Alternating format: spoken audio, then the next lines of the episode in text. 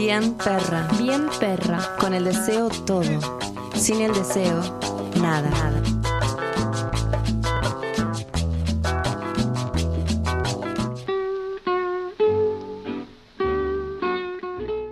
Bueno, vamos a hablar de. Vamos a tenemos que charlar. Eh, quería compartirles. Em, hace em, tres días se cumplieron 65 años de un hecho histórico que cambió, eh, hizo que se modifiquen leyes eh, que respaldaban la segregación de la comunidad afroamericana en Estados Unidos. Puntualmente el hecho tiene que ver con Rosa Louise Macaulay Parks, Parks, Parks, Rosa Parks, que nació en 1913 en Alabama, Estados Unidos.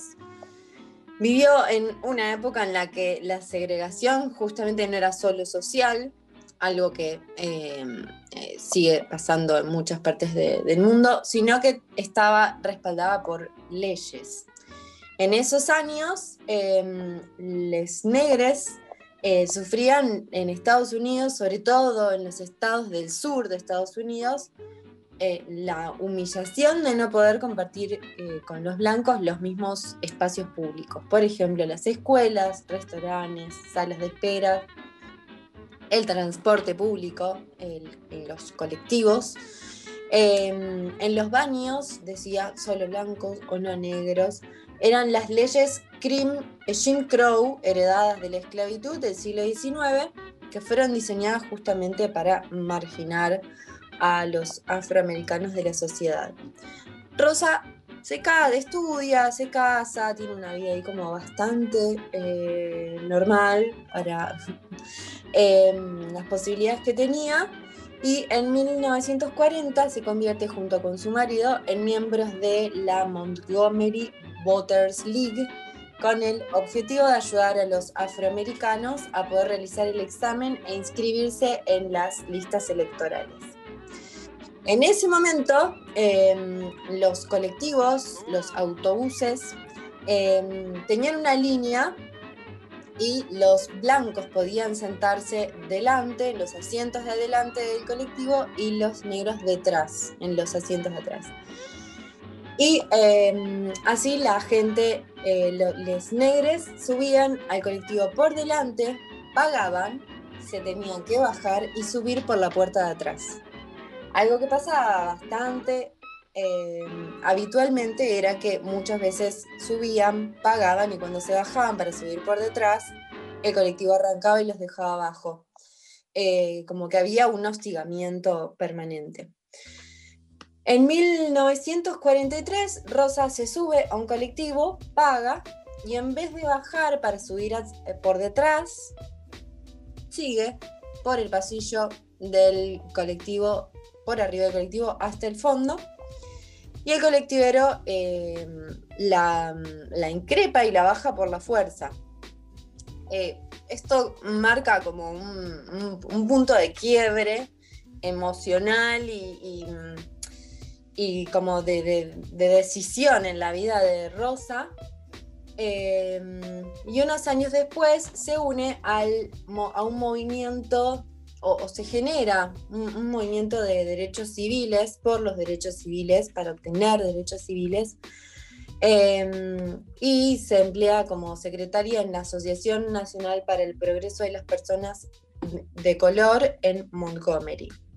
En esos años, Rosa se hace amiga de una mujer, eh, Virginia Durr, una mujer blanca de una posición económica y social eh, muy privilegiada.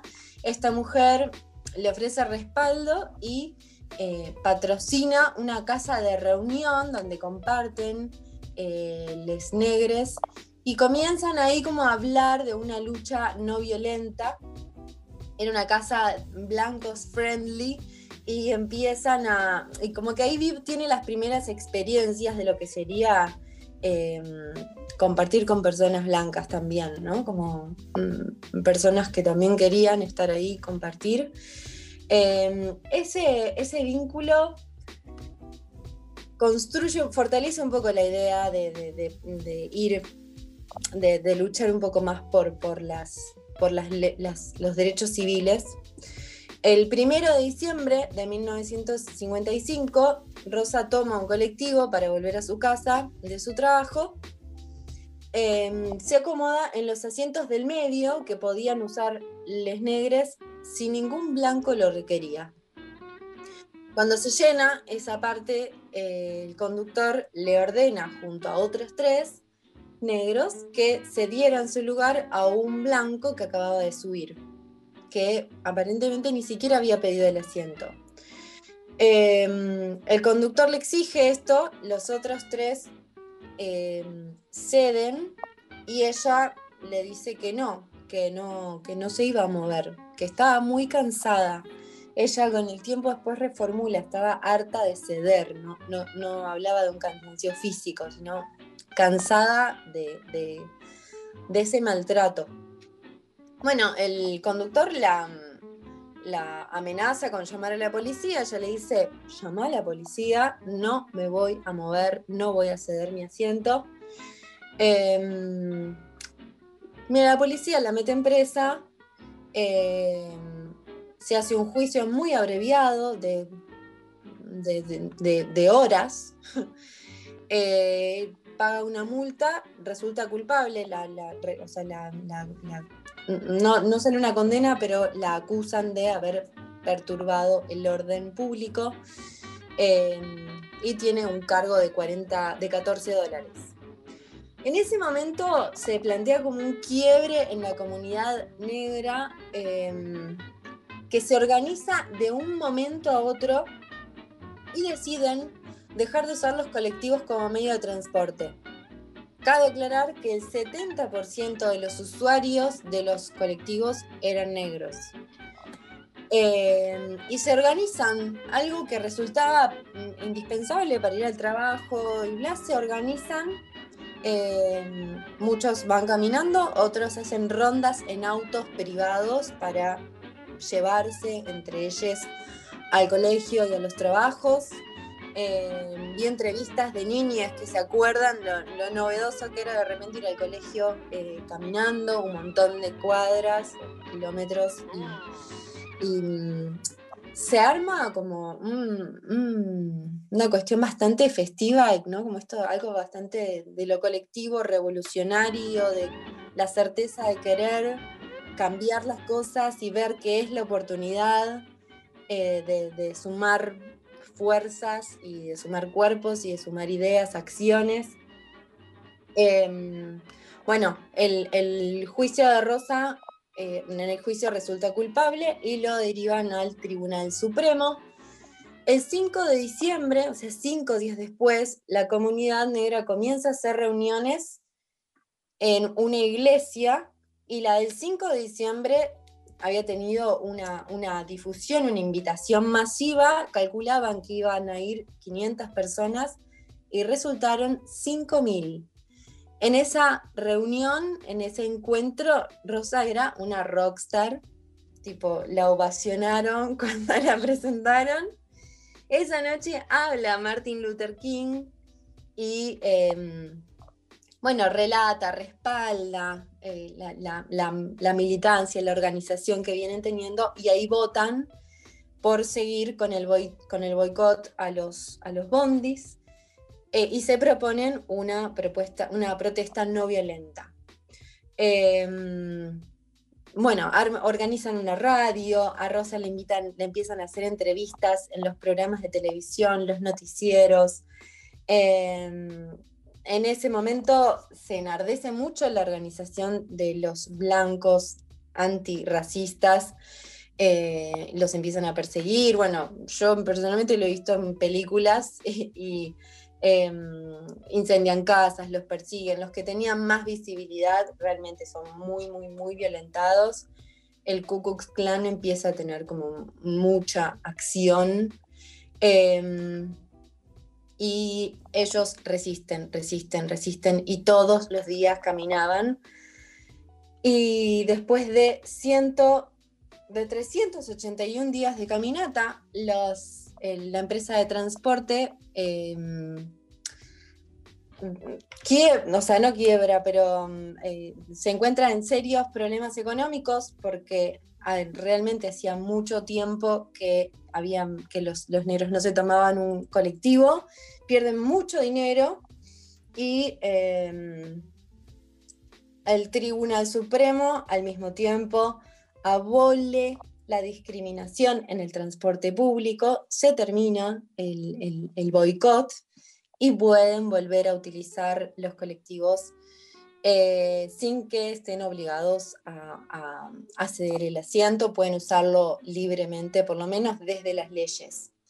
Em, cinco años más tarde, el Tribunal Supremo de Estados Unidos termina declarando inconstitucional la ley que regulaba la segregación racial en el transporte público y terminó siendo totalmente anulada en el 64 con la ley de derechos civiles que la destierra al menos oficialmente, aunque en la, en la práctica tardó y sigue tardando. Y bueno, hay, hay una compleja deconstrucción en Estados Unidos en relación a eso y en el mundo. Em, bueno, me pareció una historia muy interesante la de Rosa Parks. Ah, este en esto último que decías, en los gravísimos conflictos raciales que sigue teniendo Estados Unidos hoy, eh, bueno, el asesinato de George Floyd del, este año, el año pasado. Eh, este, este, año. Sí. Eh, bueno, derivó en, lo que derivó, ¿no? Y, no, fue un caso excepcional, es como sigue siendo la norma.